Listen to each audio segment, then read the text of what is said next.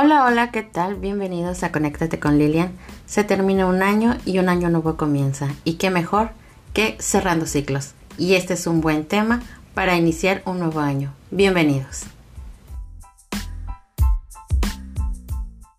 Hola, hola, ¿qué tal? Bienvenidos. Esto es Conéctate con Lilian y hoy tengo una invitadísima.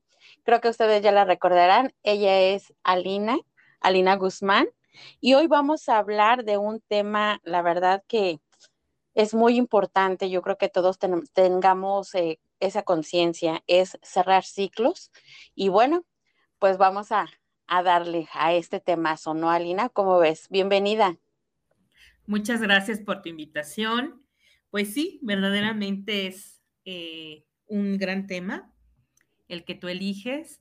Em, y pues bueno, siempre estaré agradecida que me consideras para este tipo de, de temas y de aventuras junto contigo. Ay, muchas gracias. y bueno, pues, ¿qué tan, qué tan importante piensas que es esto de, de cerrar ciclos? Pues en otros momentos me, me, parece que no sería un tema del cual yo podría hablar, ¿no?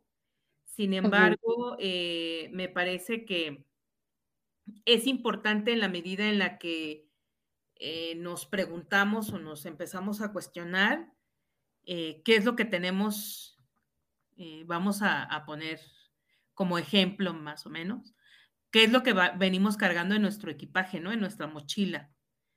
Exacto.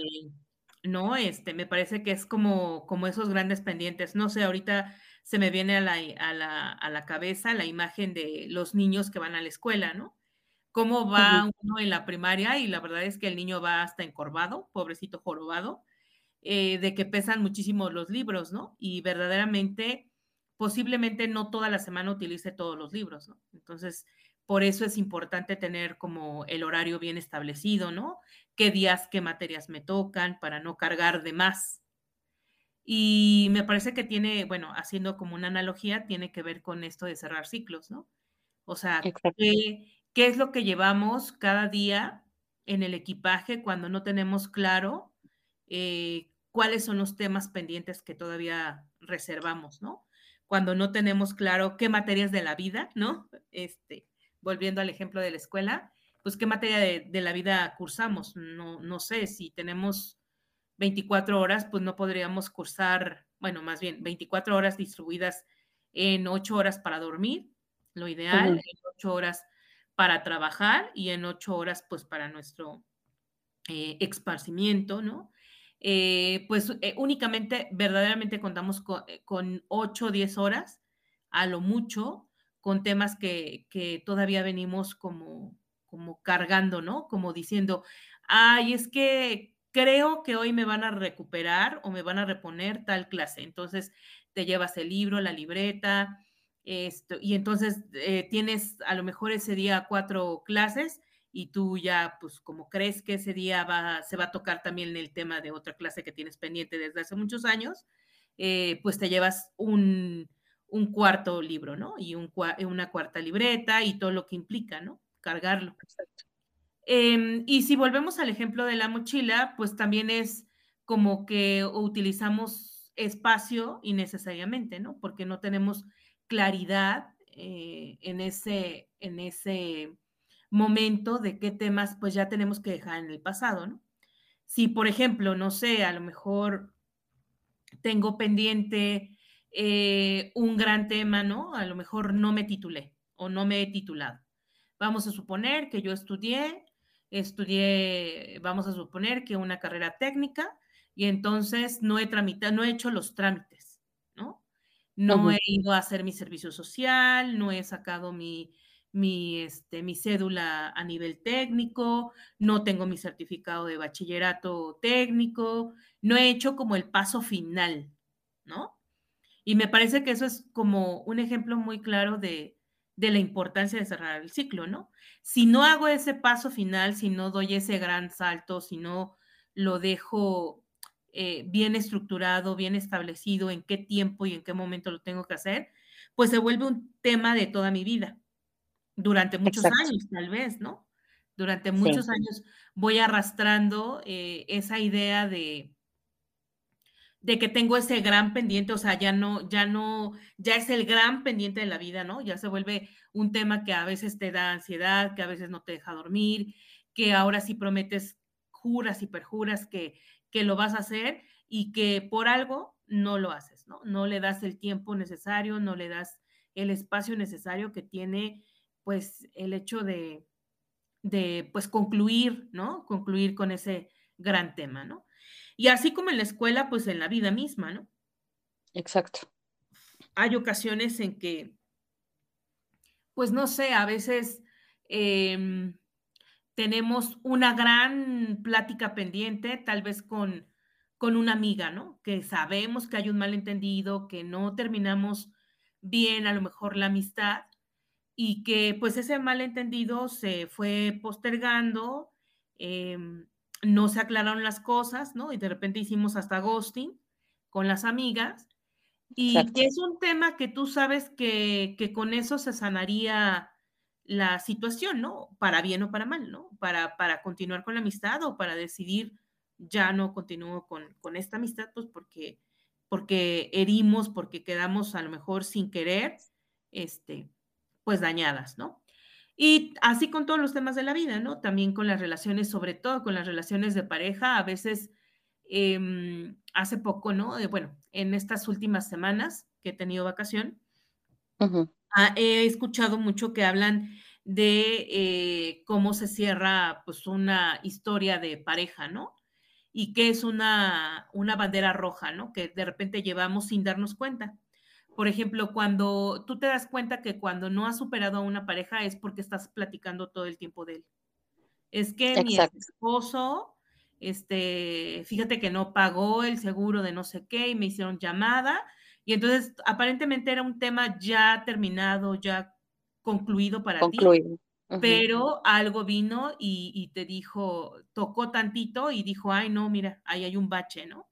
Este todavía no es un, un tema, ¿no? Entonces, a veces vamos posponiendo o postergando ese tipo de, de conclusiones, ¿no? De cierres que, que, que, tiene la vida, ¿no? Los grandes temas de la vida. Exacto, y uno no lo hace más que nada para no sentir dolor, para no recordar. Y piensa uno a veces que con no recordar, ya, está sanada la herida y san se acabó. Pero como dices tú, hay momentos en que la misma vida te lo viene recalcando y recalcando una y otra vez, en que tienes que dejar por terminado, cerrado ese ciclo. ¿Para qué? Para, em, para quedar uno en paz consigo mismo, ¿no? Porque son cosas que uno viene cargando. Y a la larga, eso tan, tan pequeño que pudo haber sido decir, ok, ya, o sea, hasta aquí y prosigues, ¿no? O sea, sí, obviamente, eh, no, vas, no con eso vas a evitar el, dolor, eh, el sentirte mal, pero son procesos que uno tiene que a fuerzas asumir a su propia vida, ¿no? Sí, por ejemplo, ahorita que estás diciendo eso, eh, me viene a la, a la mente otra, otro ejemplo. Es como si tú quieres caminar em, con una piedra en el zapato. ¿no? O sea, sabes que, que, constantemente te está lastimando y que a lo mejor nada más haces un alto, o sea, tú sabes que se va a solucionar rápido como deteniéndote, quitándote el zapato, sacudiéndolo y poniéndotelo. Pero a veces decimos, ay, no, es que tengo tanta, tanta prisa que ni esos segundos me voy a dar para quitarle la piedra en el zapato. Entonces, medio que le haces una, una trampa, a lo mejor sacudes tu pie y de pronto pues ya no sientes la piedrita y sigues caminando pero no das ni 10 o 20 pasos y otra vez sale la piedra y te va este, lastimando, ¿no? Que el dedito, que a lo mejor la parte del medio del pie, y así sucesivamente. Entonces, em, tú te vas todo tu camino por la prisa que llevas, porque aparentemente no tienes tiempo, no hay momento para, para quitar la piedra del zapato. ¿Y qué sucede? Pues cuando llegas ya al final de tu camino, de tu marcha va a haber un momento en el que el dolor o el, la, herida que va a ser esa piedrita, pues te va a obligar a, detenerte, ¿no? Entonces, pudiéndolo resolver desde un principio, eh, pues no lo, no lo resuelve uno, ¿no? Y me parece que también es un tema cultural. Nosotros, em, hablando de los mexicanos en específico, no sé si en algunos países latinoamericanos también, pero hablando de los mexicanos, pues tendemos a ser muy dramáticos y a sufrir, ¿no? A sufrir como este acto estoico, este acto heroico de que mi vida va a valer más la pena si sufro. Y bien tú lo dices. O sea, todo lo que nos pasa en la vida, de algún grado mayor o menor, cuando son elecciones importantes de la vida, nos van a doler, ¿no? En algún momento, ya sea física o emocionalmente, ¿no? Una pérdida de un hijo o de nuestros papás o de algún ser querido, pues nos va a doler profundamente. Pero eso no quiere decir que tengas que, hacerte eh, constantemente este, una herida, ¿no? O, que tenga que que tengas que sufrirlo, ¿no? Con esa piedrita en el zapato y rasparlo y rasparlo y rasparlo y no dejarlo cicatrizar. Entonces creemos que es como un acto, ¿no? Pues así como muy eh, heroico, de, de, mucha lucha, de que verdaderamente somos unos guerreros y por eso nos dejamos esa piedrita en el zapato que nos lastime más, que nos lacere, que nos haga una herida más grande y que posteriormente pues nos sane tan rápidamente. Y lo vamos olvidando, lo vamos postergando. ¿no? Yo, por ejemplo, ahorita un, un ejemplo más sería las mamás. ¿no? Las mamás son muy dadas a eso, a dar hasta que duela, ¿no? Por ejemplo, yo he escuchado a mi propia madre decir que cuando eh, nacimos nosotros, eh, en algún momento alguno de mis hermanos, pues ella le daba de comer, le daba pecho y este y aunque tuviera grietas y aunque sangrara, imagínate cuánto le ha de haber dolido, pues ella le estaba dando al bebé, ¿no?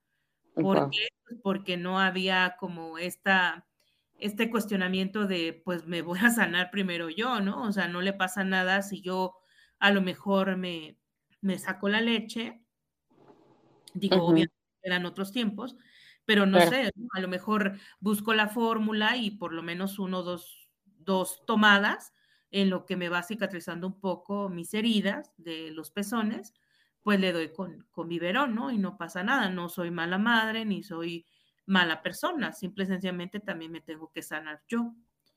Y ahí esos ejemplos vemos y por eso me parece que no cerramos como tal los temas, ¿no? No, no les damos carpetazo tan fácilmente. Exacto.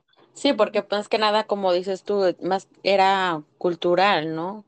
Ya ahorita en estos tiempos yo creo que se ha estado escuchando mucho esto, este, este tema de, cerrar ciclos, ¿para qué? Para que uno pueda eh, permitir a que llegue algo mejor a tu vida.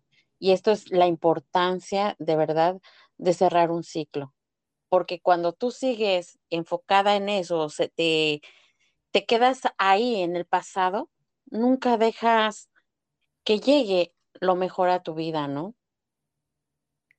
Claro, aunque me parece que también hay otro elemento que tendríamos que tener como presente, ¿no? Para cerrar un ciclo, primero que nada, tendríamos que aceptar que nos está doliendo o que todavía nos afecta lo del pasado, ¿no? Exacto. Aceptar en primer lugar que no somos capaces de tal vez curarnos o tal vez cerrarlo, no curarlo, sino cerrarlo nosotros mismos.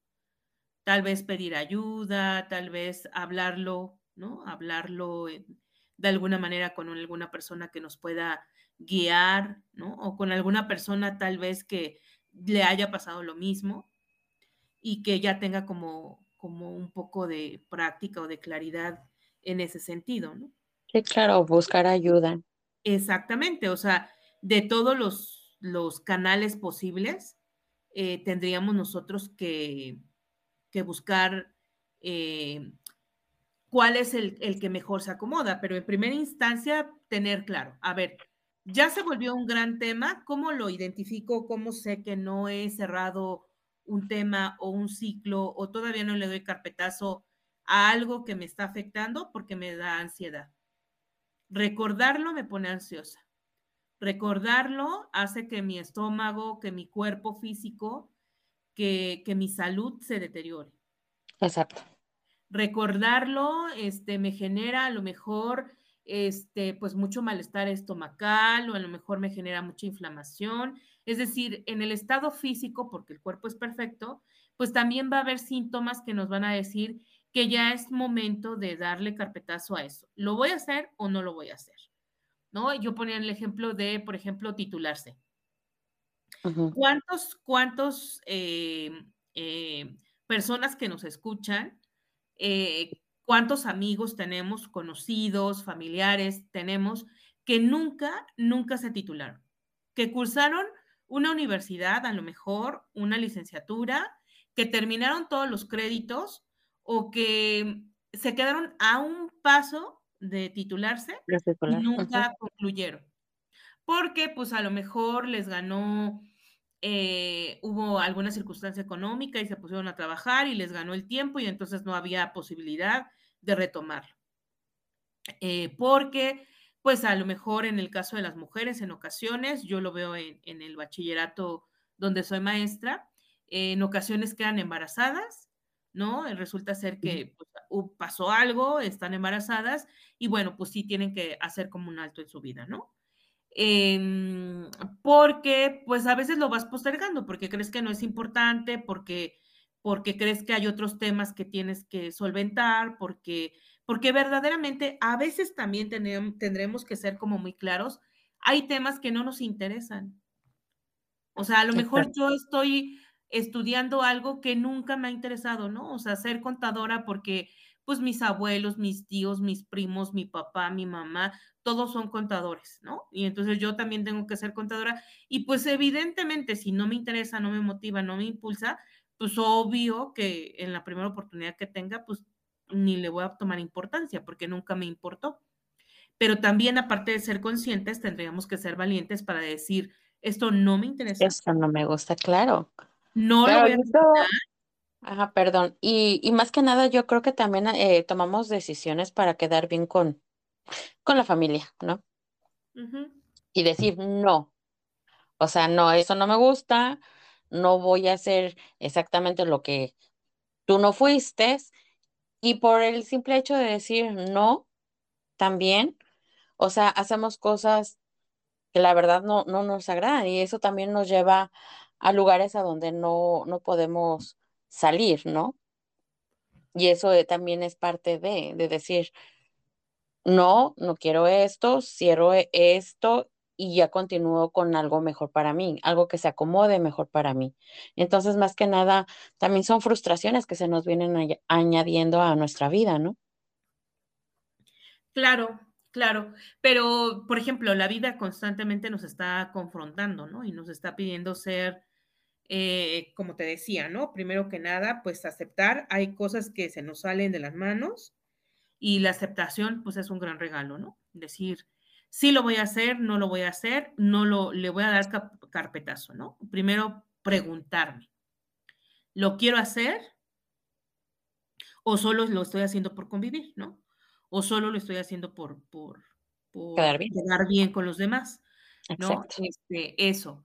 Eh, lo segundo, pues bueno, una vez que ya decidí que sí o que no, ¿qué es lo que sigue, no? A ver, si digo que sí, eh, ¿qué pasos tengo que hacer? Entonces ahí tengo, vuelvo al ejemplo del, del horario de la primaria, ¿no? Para que no cargues o, tu mochila no vaya tan pesada, literalmente, pues haz un horario y di, ah, bueno, eh, me doy estos días o en el, en el año, tiene 12 meses el año, pues entonces en estos meses voy a empezar a investigar, ¿no? A lo mejor empiezo en el mes de enero e investigo qué requisitos necesito, qué, cuáles son los planes que me ofrece la escuela, cuáles son los beneficios que tengo o cómo es que lo puedo hacer. Y pregunto precios, ¿no? A lo mejor en febrero, ah, ok, en febrero me voy a dedicar a, este, pues hacer mi guardadito eh, y yo sé que a lo mejor voy a vender, no sé, me voy a hacer un plan, ¿no? Y, voy, a, voy a vender algo adicional a mi trabajo, a mi salario, para sacar lo más rápido posible, pues lo que me implique de costo, ¿no? Y a lo mejor en marzo ya estoy pagando, a lo mejor ya estoy diciendo ahora sí, este, ya voy a tramitar este, todos los, bueno, voy a sacarme fotos, o sea, es ir como paso a pasito, desmenuzándolo lo más que se pueda, ¿no? Desmenuzándolo y diciendo, a ver, ¿qué pasitos puedo ir dando? Ah, me piden fotos, perfecto. Voy a preguntar qué tamaño de fotos, qué calidad de fotos. Voy a hacerme como el propósito de un día, este, pues ponerme, tunearme muy bien, hacerme pues mi, mi, mi look, ¿no? Que, que esté propicio a, la foto de mi título, a la foto de mi cédula, a nivel técnico, a nivel licenciatura, no lo sé, y pues bueno, lo voy a hacer, ¿no? Eh, por ejemplo, muchísimos yo veo que se atoran con las tesis, ¿no? Y algo que me he dado cuenta es porque también nos gana el ego, ¿no? Quiero que mi tesis sea guau, extraordinaria, y entonces todo mundo hable de ello y mi familia se sienta muy orgullosa, ¿no? Pues, o sea, cumple con el requisito. Yo a la mayoría que he visto así como muy atorado, pues les digo, pues cumple con el requisito. O sea, velo como un requisito para pasar este, tu carrera o para tener tu título, tu cédula y punto, ¿no? Hablando de los temas de la escuela. Em, y eh, pues también, eh, si dices que no, ¿no? Asumes que no lo vas a hacer, que no la vas a terminar porque nunca te interesó porque no vas bien, pues pide entonces una constancia, ¿no? Una constancia, a lo mejor una constancia con promedio, una constancia oficial que avale que tú sí cursaste una licenciatura, que casi, o estudiaste algo, que casi lo terminas, pero que ahí está constancia, ¿no? La constancia. Siempre va a ser para beneficio, ¿no? El, el estudio, lo que nosotros estudiamos, lo concluyamos o no, siempre nos va a servir, ¿no? Exacto. Entonces, eh, pues bueno, hacer como, como ese, ese proceso, decir no y asumir la consecuencia que va a traer, ¿no? Entonces, prepararme emocional, física, este, y verbalmente, es decir, preparar mi comunicado, mi speech para decirle y comunicarle a la gente cuando me lo pregunte y a la gente que sea más importante para mí decírselo, este, no, no lo voy a terminar, no es por ahí, y, este, y pues bueno, seguir con mi vida, ¿no? Porque al final del día, en las decisiones... De... Exactamente, o sea, las decisiones de tu vida pues van a depender de ti, ¿no? De ti, exacto. Es tu vida, no es ni para convivir ni para agradar, como tú hace un momento lo comentabas, ¿no? Exacto, y más que nada yo creo que también que es parte de, de algo que, que no te gusta o algo que te está eh, carcomiendo del pasado, es confiar en ti. Tener confianza en ti misma para tomar decisiones, ¿no? Claro, y a veces, fíjate, se, se escucha como muy fácil, ¿no? O sea, ya tocamos así como varios puntos, ¿no? Ay, qué padre, o sea, no es un acto iluminado que te llegue la aceptación, no. Ah, Yo creo que nosotras somos expertas en eso, ¿no? O sea, la verdad es que nos cuesta mucho trabajo tomar decisiones, bueno, aceptar que la vida es como es, ¿no? A mí en lo personal me ha costado años de terapia aceptar que la vida es como es, o sea, la vida va de lo que va, ¿no? Eh, y sin embargo, pues también otro de los elementos que yo pondría en la mesa para cerrar un ciclo es si no puedes cerrarlo, porque no es algo místico, no es porque haya terminado el año, eh, cerrar un ciclo no tiene que ver con el tiempo de los demás, ¿no? Tiene que ver con tus tiempos.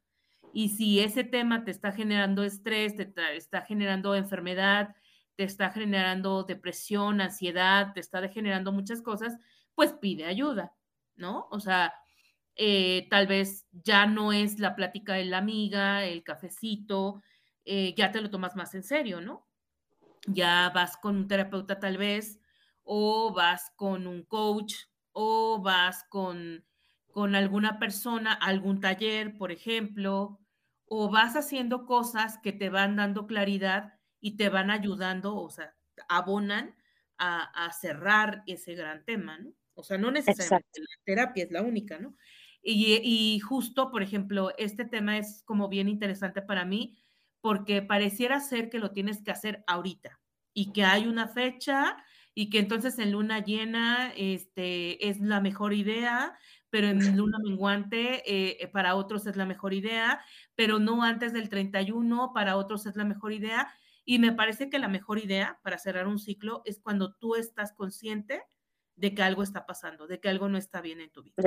Exacto, exacto. uno uno se conoce. Exactamente. Y no tiene que ver con una fecha en específico, no tiene que ver con el clima, no tiene que ver con los planetas retrógrados o alineados, no tiene que ver con tu horóscopo, no tiene que ver que más que contigo mismo. Algo que te está robando la paz, pues amerita que lo reflexiones y que digas, a ver, ya me voy a dejar de hacer pedacitos por la vida y por lo menos que lo hagas en el lado consciente, ¿no? Y lo pongas sobre la mesa. Ah, que si cayó cuando Mercurio y los planetas se alinearon, perfecto, está muy bien, pero no tiene nada que ver con lo externo, tiene que ver más bien con lo interno, porque estamos muy bombardeados ahora últimamente con que tenemos que cambiar, tenemos que ser espirituales, tenemos que cerrar círculos, eh, tenemos que cerrar ciclos de la vida, tenemos que cerrar los grandes temas de la vida y me parece que no es tan, no es tan sencillo, ¿no? No es así de, no es como si tú dices, ay, este, se me antojaron unos hotcakes y te los preparas, ¿no? O sea, no, no es así, ¿no? A lo mejor no tienes todos los ingredientes.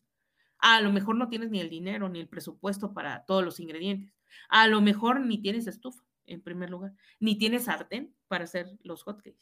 O sea, no todos tenemos las mismas condiciones de vida, ni los mismos ritmos, ¿no? Eh, ni los mismos ritmos biológicos, ni los mismos tiempos para cerrar o no un, tema. Y me parece que es eso. Exacto. ¿Y cuáles serían los puntos, así como que señales que te, que te viene dando eh, la, la, vida o algo que, que te diga, ya, creo que ya es tiempo de ir cerrando, de ir sanando.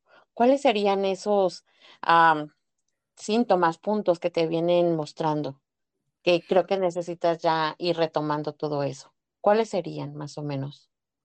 Pues me parece que, por ejemplo, yo les puedo hablar desde mi experiencia. La primera vez que tuve así como, como que llegué así como muy, muy fuerte, era porque a darme cuenta que había como temas que no había eh, no había querido trabajar, no había querido ver, ¿no? Aunque eran así, estaban ahí. Eh, fue la primera vez que yo caí en una crisis, ¿no? O sea, de repente estás, todo te choca, todo te molesta, estás de malas, no te gusta tu trabajo, pero no te gusta el sol, no te gusta la lluvia, no te gusta ningún clima, no estás a gusto, ¿no? Hay mucha incomodidad y mucho enojo en ti mucho enojo. La mayoría del tiempo estás de mírame y no me toques. Em, en ocasiones estás muy violento, en ocasiones estás eh, muy triste, ¿no? O pasas de estados muy alterados, o sea, de aleatorios. A, estados así como muy downs, muy, muy de lloriquear todo el día, de, decir, es que no sé qué, qué tengo, ¿no? No sé qué me pasa, pero mi vida por ejemplo, algo que a mí me pasó muy, muy, muy importante con la escuela, en específico con la escuela, es que a mí me daba náusea entrar al portal de la universidad. Oh, wow. A mí me daba náusea. O sea, yo no sabía si quería eh, tener una licenciatura, ¿no? Entonces, em, hubo un tiempo en el que estaba, pues, con muchos temas, ¿no? Tenía a mi pareja en ese momento, bueno, tenía una relación de pareja, estaba viviendo en concubinato, tenía mi trabajo, tenía la escuela, pero, pero había algo dentro de mí que no me tenía nada bien, que consumía mucha energía, que no era tan claro, o sea, te digo que aceptarlo no es así como que un acto iluminado y diga, ay, claro, me faltó decirle a mi mamá que, me, que, que la quiero, ¿no? No, no, no. O le faltó este, 700 veces decirle decirme mi papá que me quería. No, no es así tan fácil. Y me acuerdo que empecé a mm, subir mucho de peso, a comer eh, así muchísimo, pero yo misma me daba cuenta que comía y no me llenaba. ¿No? Y comía, comía. Llenar esos vacíos, ¿no? Ajá, sí, y no me llenaba, no me llenaba, no me llenaba con nada y de repente paraba porque pues me cansaba de comer. Eh, eso fue una, una ocasión, ¿no? Este, yo creo que de las más importantes y de las más fuertes. Y me la pasaba todo el día llorando. Y, por ejemplo, me di cuenta, ahí fue cuando me di cuenta, que perdía mucho tiempo viendo tele, ¿no? O sea, había cosas que me lo hacían ver, así que eran muy evidentes. Eh, yo me podía pasar hasta la una de la tarde, dos de la tarde, se me iba la noción del tiempo viendo televisión, em, diciendo que la vida de los artistas, de los programas que yo veía era perfecta y, yo quería una vida como ellos, y sin desayunar. O sea, ya nada más me levantaba, me bañaba, iba a trabajar para que no dijeran que yo era irresponsable. Era lo único que yo recuerdo de ese primer momento. Y que un tema que no podía tocar porque me dolía la cabeza, porque lo somatizaba muchísimo, fue eso, que abrir la página de, de, la universidad me daba náusea. Nada más abrirla, o sea, nada más entrar y así como que ver el, el logo de la, de la escuela me daba mucha náusea, ¿no? Entonces, son como tan, tantos y tan evidentes, me, me parece que yo señales. a un extremo, sí, porque son señales. Pueden ser señales eh, suavecitas, ¿no? A lo mejor puedes estar, este... Sí, o que te vienen poco a poquito a otras de que te vienen de o ¿no? Exactamente, y a lo mejor puede ser, puede ser como una señal muy tenue eh, que estás de malas, que todo te irrita, y no necesariamente es porque, por ejemplo, si vives en pareja, porque tengas un amante, ¿no? no necesariamente es porque el otro tenga un amante, ¿no? Eh, también me he dado cuenta ahora, ya me percato más de cosas, eh, me he dado cuenta que eh, cuando empiezo yo a criticar, o sea, cuando yo empiezo a decir, no, es que es que mis alumnos son unos gritones y no saben nada y no sé qué, es que mi mamá, que no sé qué, que cuando eso hago, afortunadamente. Ya son señales.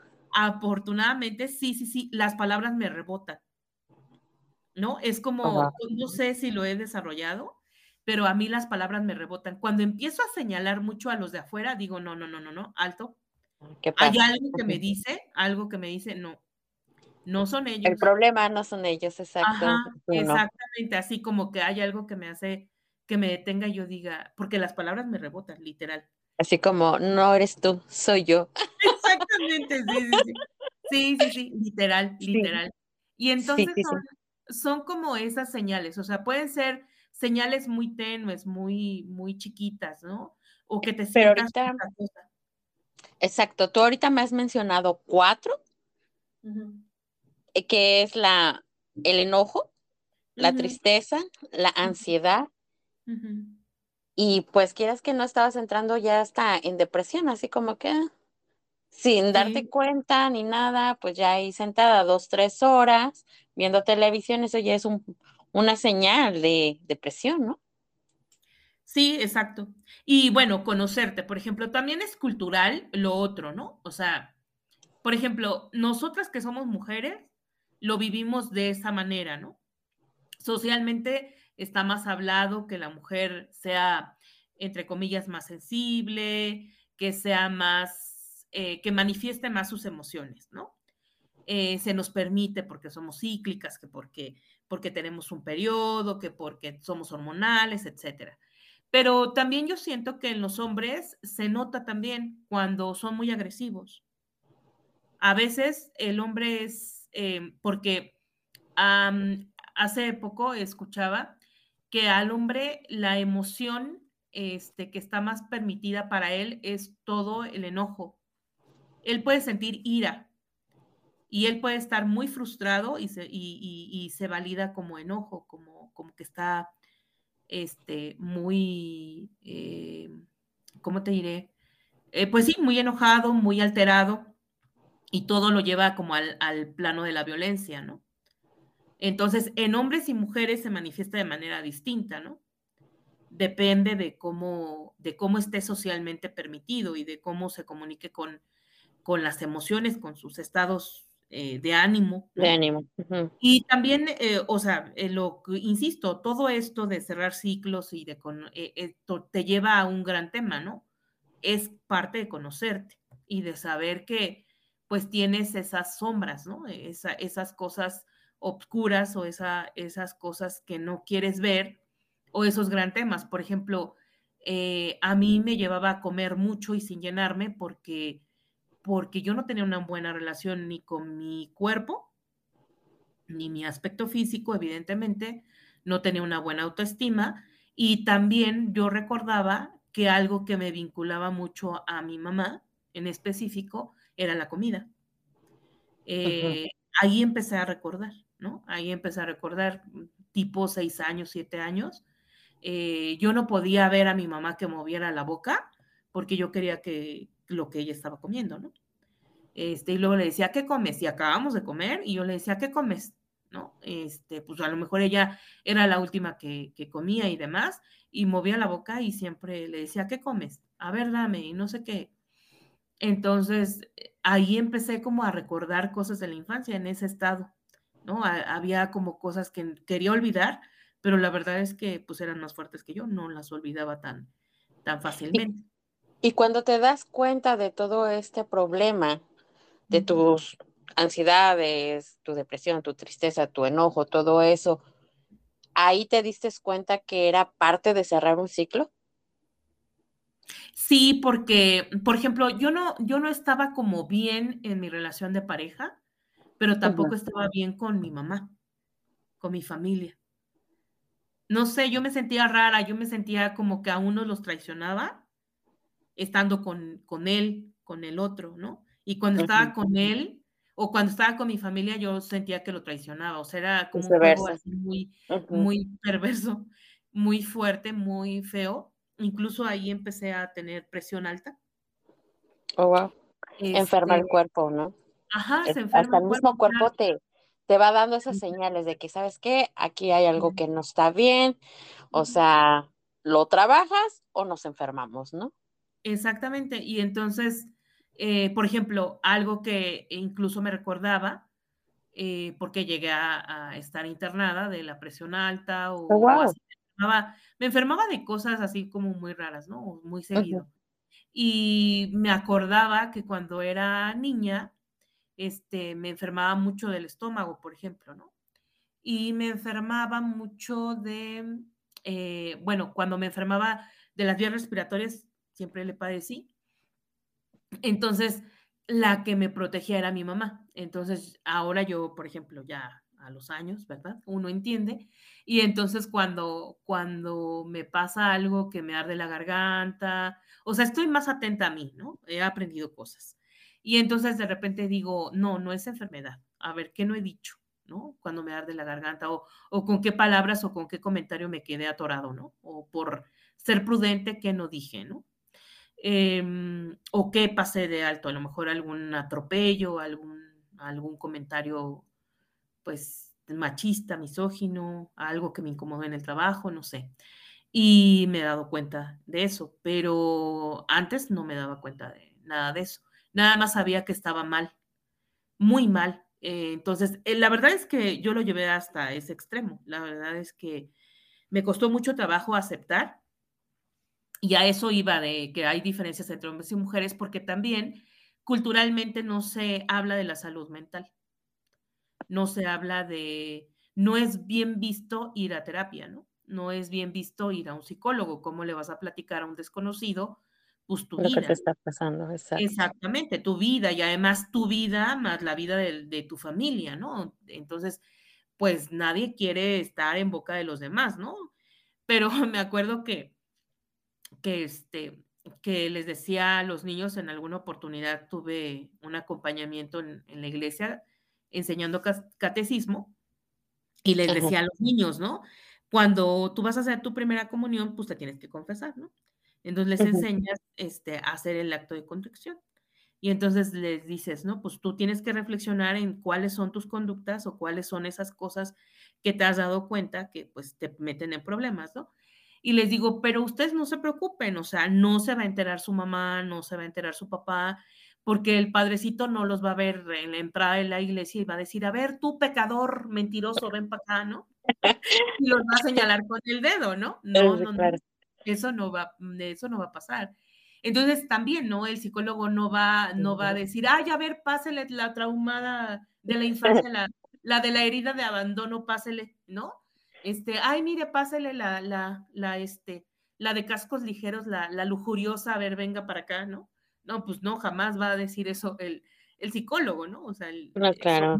son, lugares seguros, evidentemente que también parte de tu proceso es entender que, que tienes que observar que sea una persona de confianza, eh, que, se, que, haya un ambiente de confianza, ¿no? No tampoco a, a, cualquiera le vas a platicar tus cosas, ¿no? O a un terapeuta que, que te pida este, que te pares de cabeza o que que hagas una machincuepa o que, no, o sea, no, no, no, o sea, tiene que, que, eh, a pesar de cómo vas, a pesar de cómo vas, o sea, yo a pesar de la tristeza profunda que vivía y de esas cosas que me pasaban que no entendía, a pesar de eso, sí era muy atenta en tenerle confianza a la, a la psicóloga, por ejemplo, ¿no? Claro, y más que nada que te sientas a gusto, ¿no? Porque puede ser muy profesional, eh, todos los títulos habidos y por haber, pero si tú no te sientes a gusto, entonces ahí no. es. Ah, exactamente. Sí, sí, sí, o sea, es parte de eso. Imagínate, es parte de cerrar un ciclo. Imagínate, todo esto que hemos es un proceso. comentando es un proceso, es un proceso, o sea, no es, eh, a ver, con estos cinco pasos vas a, a lograr este, ya olvidar eh, a tu ex. No, porque a lo mejor tiene que ver con temas de duelo y a lo mejor tiene que ver con, con algún recordatorio, algún duelo no resuelto del pasado, muy del pasado, ¿no? A lo mejor con muchas más cosas. O sea, ese, ese último evento a lo mejor detonó que se abriera como la caja de Pandora y que dijeras, wow, ¿no? O sea, ahora resulta que tengo como ocho mil temas por no, y no, precisamente era el, el, del ex, ¿no? Exactamente, ajá, porque por no haber concluido este, bien mi divorcio, ¿no? O por no haber llevado este, bien mi separación con este tipo, por no haber, no, no, no, o sea, tiene que ver con una serie de temas que has venido como postergando y no viendo, ¿no? Eh, yo sí creo, estoy convencida de que una de las, de las tareas pendientes que tiene la educación como materias es que haya una materia que, tenga que ver con la ética y los valores, evidentemente, para reforzarlos desde un aspecto del pensamiento lógico, del pensamiento eh, crítico, pero también tiene que ver como una materia que tenga que ver con inteligencia emocional, ¿no? Eh, que hablar de las emociones está bien, que, experimentarlas está bien, que son lo que son y todos tenemos esta creencia de que las emociones, hay emociones buenas y malas, ¿no? de que tú las tienes que guardar, de que tú las tienes que callar y que no tienes que hablar de eso. Y yo creo que es algo ahorita tan, tan normal y, y, y se tienen que trabajar, porque a final de cuentas uno convive con mucha, mucha gente, muchas personas que no han cerrado sus, sus temas y uno anda lidiando con ese tipo de personas, ¿no? Como dices tú, e, el, enojo de que ya anda enfurecido y todo ese rollo. Entonces, a final de cuentas, uno tiene que andar eh, lidiando con ese tipo de personas. Y hasta uno mismo dices, bueno, ¿qué onda? Pero pues son así como que también señales de que, a ver, mira, tú lo ves, yo creo que es algo que también tú ah, no anda algo bien por ahí, son señales de uno mismo. Y entonces, para que no veas o no trates ese tipo de personas, entonces yo creo que también hay que ser conciencia con uno mismo, ¿no? De que no nada más es, ay, no, ese enojón, este anda todo encabritado y pues no, no, no, no, pero pues también es parte de entender y de ver, ok, entonces yo creo que eso también lo tengo que trabajar yo, ¿no? Claro, eh, digo, sí, definitivamente. Eh, fíjate que yo creo que en donde más se nota también que tenemos que trabajar algunos temas o que tenemos que hacernos cargo de nuestros propios temas pendientes y tal vez posiblemente cerrar algún, algún tema del pasado, alguna falla de cuando me sentí herido, cuando me sentí menospreciado, cuando me sentí, este, pues a lo mejor hasta bulleado en la escuela, ¿no? En la primaria. Es en el trabajo, porque tenemos mucha interacción con, con muchísimas personas, ¿no? Exacto. En el trabajo y con la pareja. Digo, evidentemente que con la familia también, ¿no? Pero en esos dos temas, en esos dos grandes ámbitos, es donde tú te das cuenta que, también no es como tan, tan, este, eh, que ahí se ve, ¿no? Este, tu falta de manejo, de, empatía, por ejemplo, de comprensión hacia el otro, de compasión hacia los demás. Si tú no tienes eh, o no conviviste con personas que te hicieran saber lo importante y valioso que eres, pues evidentemente que tú vas a ser ¿no? Una persona, pues muy a lo mejor sobreexigente, ¿no? Con tu personal. Yo lo veo, por ejemplo, en algún momento, cuando empecé a dar clase, me dieron un curso este, y había un profesor que él estaba seguro y convencido que la letra con sangre entra. Oh, y que a los alumnos no se les tiene que no se les tiene que dar consideraciones porque él era como era gracias a que su padre fue muy exigente con él. ¿No? Muy exigente, le pegaba, este, le exigía, le arrancaba las hojas. Y yo decía, bueno, a veces sí, a veces evidentemente que nuestros hijos lidian con, con este tipo de personalidades, ¿no? Con este tipo de personajes en donde verdaderamente sus heridas, sus traumas, sus huellas, ¿no? De, del pasado, de esa vida que, tuvieron, desafortunada o afortunada, no lo sé, eh, pues bueno, este, pues la replican en el presente, ¿no? Por ejemplo, a mí algo que no me gusta que digan de los alumnos, ¿no? Yo trabajo con adolescentes, sobre todo, eh, no me gusta que, digan, eh, pues nada, ¿no? Ni los alumnos de los maestros, ni los maestros de los alumnos, pero sí lo dicen, o sea, a mí no me gusta, pero sí lo dicen, ¿no? Por ejemplo, es que son unos buenos para nada, unos tontos, no saben nada, este, ahora con esta moda de que son de cristal, etcétera, ¿no? Y de pronto yo digo, híjole, yo sí les digo a los alumnos, hay que tener cuidado con lo que decimos, porque habla más de nosotros, de lo que nosotros somos, que de los demás. Entonces, igual a los adultos también cuando los veo que, eh, por ejemplo, los, los, alumnos de repente es que no sabe nada, es que no me enseña, es que es un viejo no sé qué, entonces tú te das cuenta cuál es la relación que tiene con, con los ancianos, con los, las personas de la tercera edad, cuál es la relación con lo materno, con lo paterno, eh, cómo están sus vínculos también, ahí se ve, ahí se ven las cosas, ¿no? ¿Cuáles son esos temas pendientes? Por ejemplo, yo me acuerdo que tenía un alumno que me decía, yo no conozco a mi padre y no necesito conocerlo, porque yo a veces hago ejercicios de árbol genealógico.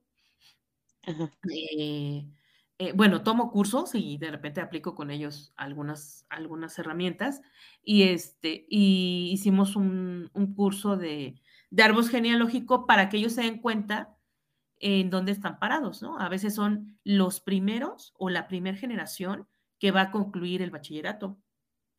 Entonces, eso es una carga, ¿no? Para ellos. Y entonces de repente empiezan a salir esos grandes temas, ¿no? Por ejemplo, he tenido alumnos que sus papás migraron a Estados Unidos. He tenido alumnos que no conocieron a sus papás, pero que ellos hablan como si fueran adultos y como si les reclamaran a los papás, ¿no? Es que yo no tengo papá, pero yo no tengo necesidad de conocer a ese señor que abandonó a mi mamá. Y yo digo, ah, es que no es un comentario de él, es un comentario que aprendió, que escuchó, ¿no? Es un juicio que él está haciendo de algo que le metieron en la cabeza, ¿no? Eh, de pronto dicen, es que eh, mi madre nos dejó, pero ni la necesitamos. Yo estoy muy bien con mi papá y no, no, no, a mí no me gustaría saber nada de esa señora. Eso es dolor, él está sufriendo, o sea, lo dice muy fuertemente, ¿no? Mis alumnos mayoritariamente son hombres por las carreras técnicas que hay en, en, la escuela, pero, pero ellos están hablando desde su herida, desde eso, eso que les duele y eso que han escuchado a lo largo de su vida, que les han hecho creer los adultos también, ¿no? Entonces yo sí siempre les, les digo, este, los adolescentes son reflejo de los adultos que tienen a su alrededor. Imagínate cuántas heridas o cuántos raspones, o cuántas este, huellas, ¿no? Ahí como tatuadas tenemos todos. Y cuando convergemos entre muchos, ¿no? Cuando estamos en, en grupos, en colectividades numerosas, pues salen a relucir. Por eso hay alumnos que son violentos, se pelean, ¿no? Este, golpean. Hay alumnos que son abusivos, ¿no? Con, los, con los que más se dejan. Hay alumnos que, que son, este, que se drogan, por ejemplo. Eh, ahí, ahí es donde tú te das cuenta la necesidad o la importancia de poder lidiar y de, de poder ir manejando esta inteligencia emocional, ¿no? Esto que me va a permitir decir, por ejemplo, hay alumnos también que amaron, ¿no? Que súper amaron a sus abuelos y que ahora que ya no los tienen, ¿cómo sufren? Porque a lo mejor el abuelito era el único que los amaba o que los validaba para ellos, en su interpretación. Entonces, no, pues mi abuelo era así como mi máximo y se murió. O también, ¿no?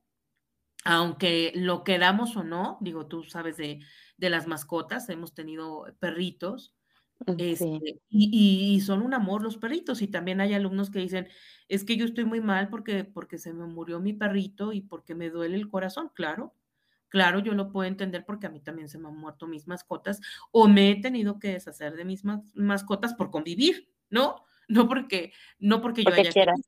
Exactamente, ¿no? O sea, porque no cabía en algún lugar o porque creí que era lo mejor en ese momento para complacer a los demás, pero, pero sí es muy fuerte, ¿no? Entonces, todos esos pequeños temas eh, se van haciendo grandes temas porque nadie nos enseña a darles un buen cierre. Por ejemplo, el semestre pasado em, conocí a un alumno, eh, tuve un alumno este, que se mató en una oh, motocicleta. wow.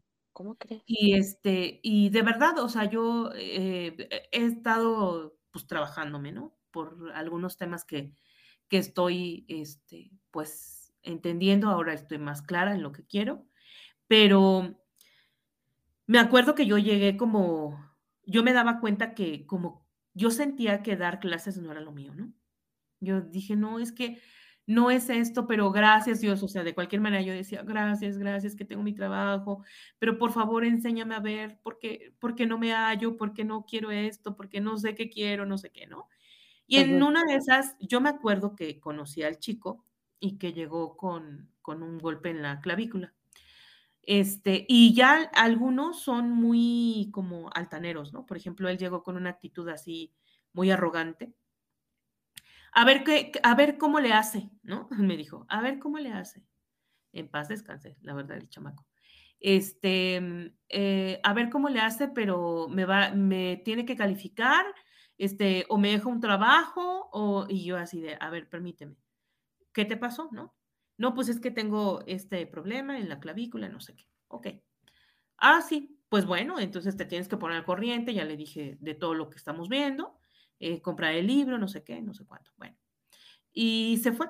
Me dijo, bueno, eh, y después, al, una semana antes, dos semanas antes de que terminara el semestre, eh, yo llego a la escuela y me dicen, ¿ya se dio cuenta? Le dije, ¿de qué? Le digo, no, vengo llegando. Me dice, es que se murió el alumno. Dice, nos, nos permitieron velarlo. Yo dije, ¿velarlo? Y yo así me, me, asusté horrible. Yo dije, ¿qué se mató aquí en la escuela o qué pasó? Y no, ya me dijeron, no, pues es que este, en la moto, en la moto se había hecho el primer eh, daño en la clavícula.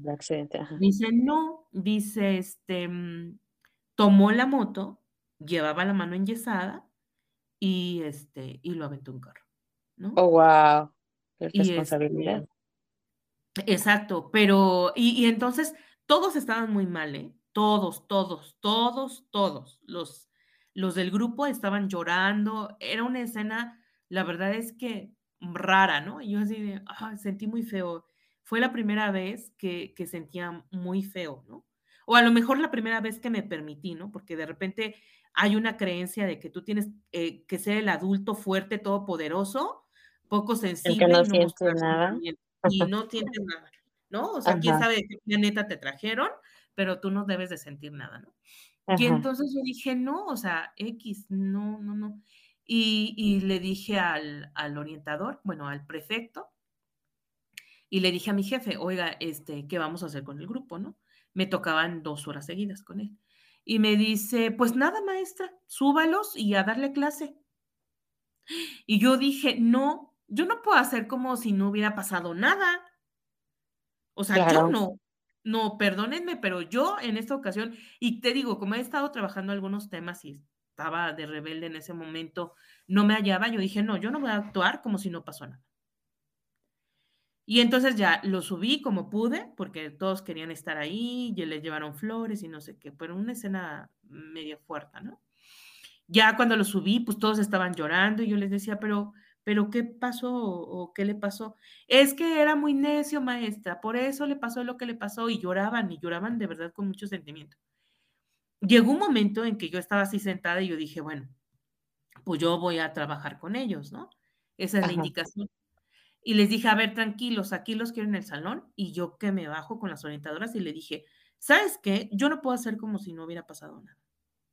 Vas con ellos, este, y le dije a mi jefe, le digo, tienen que ir con ellos a contenerlos, porque no, no me siento con la capacidad, no, no tengo las herramientas para yo contenerlos a ellos. Y el trabajo de las orientadoras es ese.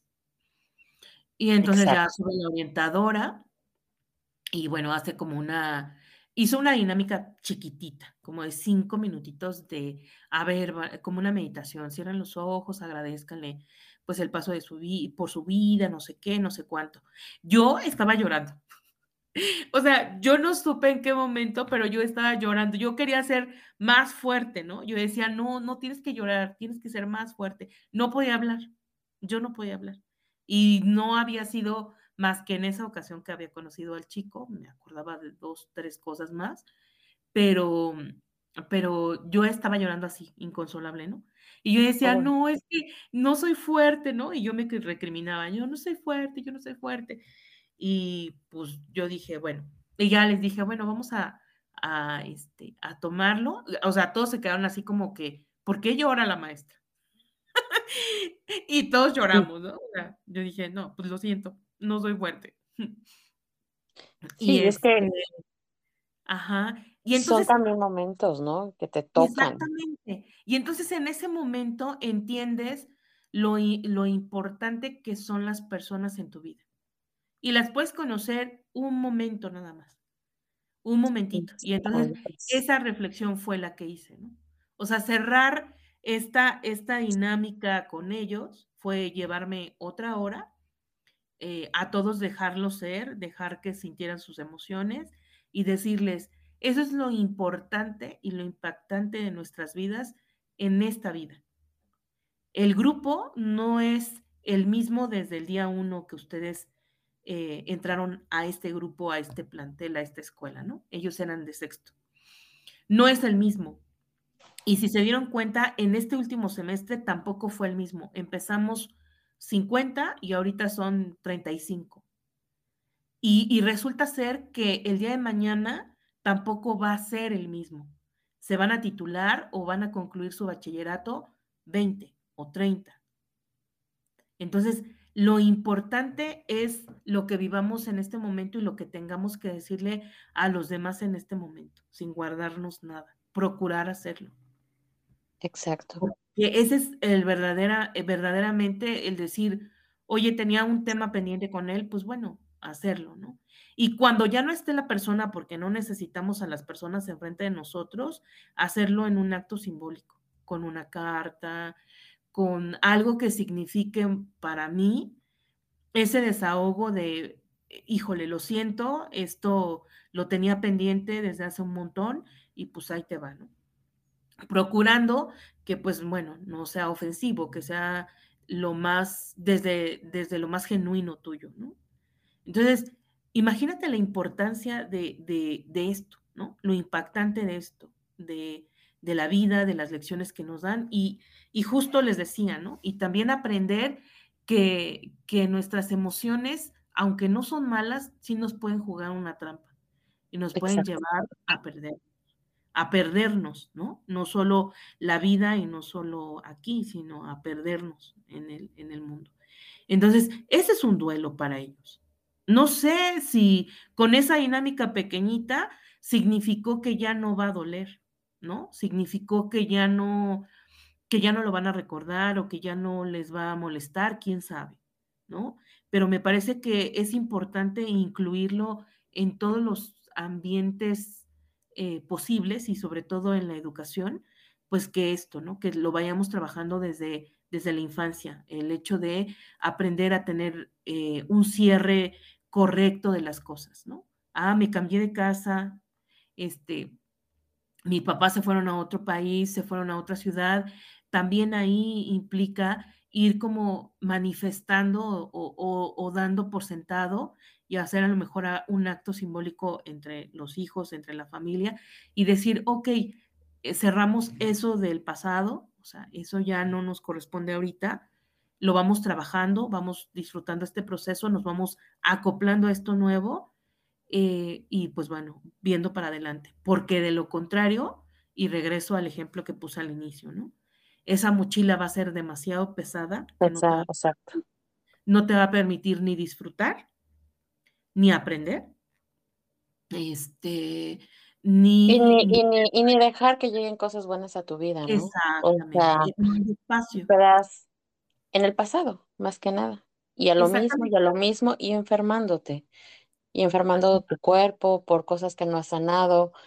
Y pues es, es algo muy importante que yo creo que, que tenemos todos que tomar conciencia, ¿no? Y bueno, pues para concluir, ¿qué nos sugieres tú? Empezar a hacer qué? Pues en primer, en primer lugar, aceptar, aceptar que estás mal. Yo creo que el, el, primer acto así muy importante es aceptar que no estás bien. Que no sabes qué te pasa, que no le puedes poner nombre, que no, ¿no? El primer paso es aceptar que no estás bien. Y que a platicarlo, el siguiente paso sería pues platicarlo con alguien. Si no hay alguien de tu de tu confianza eh, o crees que no se pueda platicar, pues escribirlo de menos, ¿no? Escribir que pues algo está pasando, ¿no? Tu cuerpo te lo está diciendo, tu mente te lo está diciendo, tu insomnio, tu, tu reflujo, ¿no? Tu colitis, tu gastritis, todos los síntomas que tengas, ¿no? Empezando hasta con el simple hecho de que te brinque el ojito, yo creo que ya hay algo que, que, no, que no está bien, ¿no? Y más que nada, pues sí, pedir ayuda. Yo, yo, yo pienso que, que lo más ideal es pedir ayuda y hay hasta coaches, ¿no? Eh, que te están brindando ayuda, eh, personas también gratuitas. También, este, no sé, yo he escuchado que hay coaches eh, en las iglesias y pues, ¿por qué no empezar a, buscar ese tipo de, de, ayudas y como dices tú, hablarlo, hablarlo con alguien ah, con tu, que tú tienes eh, muchísima confianza. Y pues de ahí yo creo que decir, ok, ya lo estoy sacando, pero como quiera hay algo que no, que no está bien y pues ir inmediatamente a, a pedir ayuda. Y la verdad que, que es algo muy, muy bueno, es algo que te vas a sentir mejor bueno, sí, o sea, me parece que, que ese sería como un paso, ¿no? Aceptarlo, aunque también, por ejemplo, eh, ahorita que hablaste de, las iglesias, hay ocasiones en que en la misma iglesia, dependiendo de, su creencia religiosa, que es muy respetable, eh, cristianos, judíos, este, musulmanes, ateos, no sé, musulmanes, no sé, católicos, los mismos padres, hay algunos padres que tienen eh, esta formación, formación que te pueden guiar, ¿no? Que es como un guía espiritual. Y, por ejemplo, a diferencia de, de los coaches, que me parece que trabajan como temas más específicos, yo sí apelaría a que tuvieran como una terapia con un especialista, ya sea, por ejemplo, al principio, dependiendo del grado, eh, de ansiedad o de insomnio o de estrés que estén manejando, de enfermedad que estén manejando, en ocasiones es muy bueno que vayan con un psiquiatra incluso. Eh, con el psiquiatra, que es un médico, que es un médico que los va a estabilizar, em, y que sigan. Hay veces que tienes el psiquiatra y el psicólogo a la mano. Entonces, y también dependerá de, de lo que esté a su alcance, ¿no? Pero de manera genuina y también, por ejemplo, aquí en, en la ciudad, en México, hay centros de salud que ofrecen terapia psicológica y para algunas personas en específico, pues es gratuita, ¿no? Evidentemente que no te citan cada ocho días, ni es así como, eh, pero sí vas como trabajando temas, ¿no? En el centro de salud a donde yo he estado tomando terapia, incluso hay un grupo de mujeres. Oh, eh, de mujeres este, maltratadas, es una como terapia, como talleres, como temas en específico y la verdad es que me han ayudado así cañón, ¿no? Porque son temas que llevan desde los derechos humanos, de violencia, ¿no? Intrafamiliar, este, que hablan de, de muchos aspectos que son bien interesantes y compartir con las mujeres desde este lado como, como una de ellas más, este, fue muy enriquecedor en este año para mí. Entonces, sí, eh, sí trabajarlo tal vez con un coach, pero eh, yo sí, yo sí apelaría, no tienen nada que ver, nada, no está peleado que vayas con un coach a trabajar como un tema muy, muy, muy específico con la terapia que tú puedas tener, ¿no? Exacto, todo depende, ¿no? Todo depende, como dices tú, eh, el nivel de que te encuentres, de que, de qué tan, tan grave es ahorita el problema. Y pues bueno, eh, sí, más que nada, ir directamente ya a lo mejor con un especialista más avanzado, dependiendo también cómo te, cómo te sientas, ¿no? Pero sí, más que nada, el pedir ayuda, que no queden las cosas así y evitarás muchísimas cosas, ¿no? Y sobre todo a lo que íbamos, el enfermar, este, ya tu cuerpo físico, este, que yo creo que puedes evitar todo eso, porque a final de cuentas, cosas que nosotros cargamos, eh, hasta con un enojo que ya te puede dar hasta una parálisis facial. Imagínate, o sea, cosas que no has cerrado de hace tiempo y que uno viene cargando desde hace muchísimo tiempo y pues vas enfermando tu cuerpo. Entonces, evitar eh, todo ese, ese tipo de, de contrariedades, ¿no? Sí, y además, fíjate, hace poquito escuchaba a una persona decir, eh, me parece que algo que nos da paz, a mí me dio paz esa frase, es decir, sí pasó, pero ya pasó. Es decir, tenemos que llegar a ese grado en el que, en el que la calma sea nuestro aliado, ¿no? ¿Cómo, ¿Cómo, lo sientes? Porque ya estás sanando tu cuerpo, ya no te duele tanto la cabeza, ya no te da migraña, ya no te enfermas tanto de gripa, ya no te enfermas tanto de la gastritis, de la colitis, ya no estás este, de malas todo el día. Entonces, claro, decir, claro, sí pasó. O sea, sí, sí, claro. En el pasado hicieron cosas que me hicieron daño, hubo personas que me hirieron, hubo personas tal vez incluso que abusaron de mí. Sí, sí pasó. Pero con esa salvedad y con esa eh, dulzura para ti mismo, decir, pero ya pasó. Ya pasó y estoy vivo. Ya pasó y estoy aquí. Ya pasó porque la compasión es para ti también. Entonces me parece que, eso es lo que, lo, que, lo que cerraría verdaderamente un ciclo. O sea, sí, mirar al pasado, dice la, la psiquiatra Marian Rojas Estapé, eh, ir al pasado y regresar sano y salvo, ¿no? Exacto, esa ya es una señal de que has sanado o lo estás haciendo bien, ¿no? Estás sanando más que nada. Así es. Pero bueno, cerrando ese gran tema. Exactamente. Bueno, pues te agradezco muchísimo, muchísimo este tema, que la verdad yo creo que es también muy extenso. Te agradezco demasiado tu tiempo y pues más que nada darnos estos puntos, este, pues para la gente que realmente se encuentra en estos momentos, cuando lo estén escuchando este podcast, eh, que se encuentren eh, mal, que ya tengan alguna de estas señales, de verdad, de verdad, busquen ayuda y no están solos, ¿no? No, aquí estamos también nosotros, los queremos. Claro que sí, claro que sí. Pues muchísimas gracias, Alina. Este, un fuerte abrazo y pues seguimos aquí con otro tema más en Conectate con Lilia. Muchísimas gracias.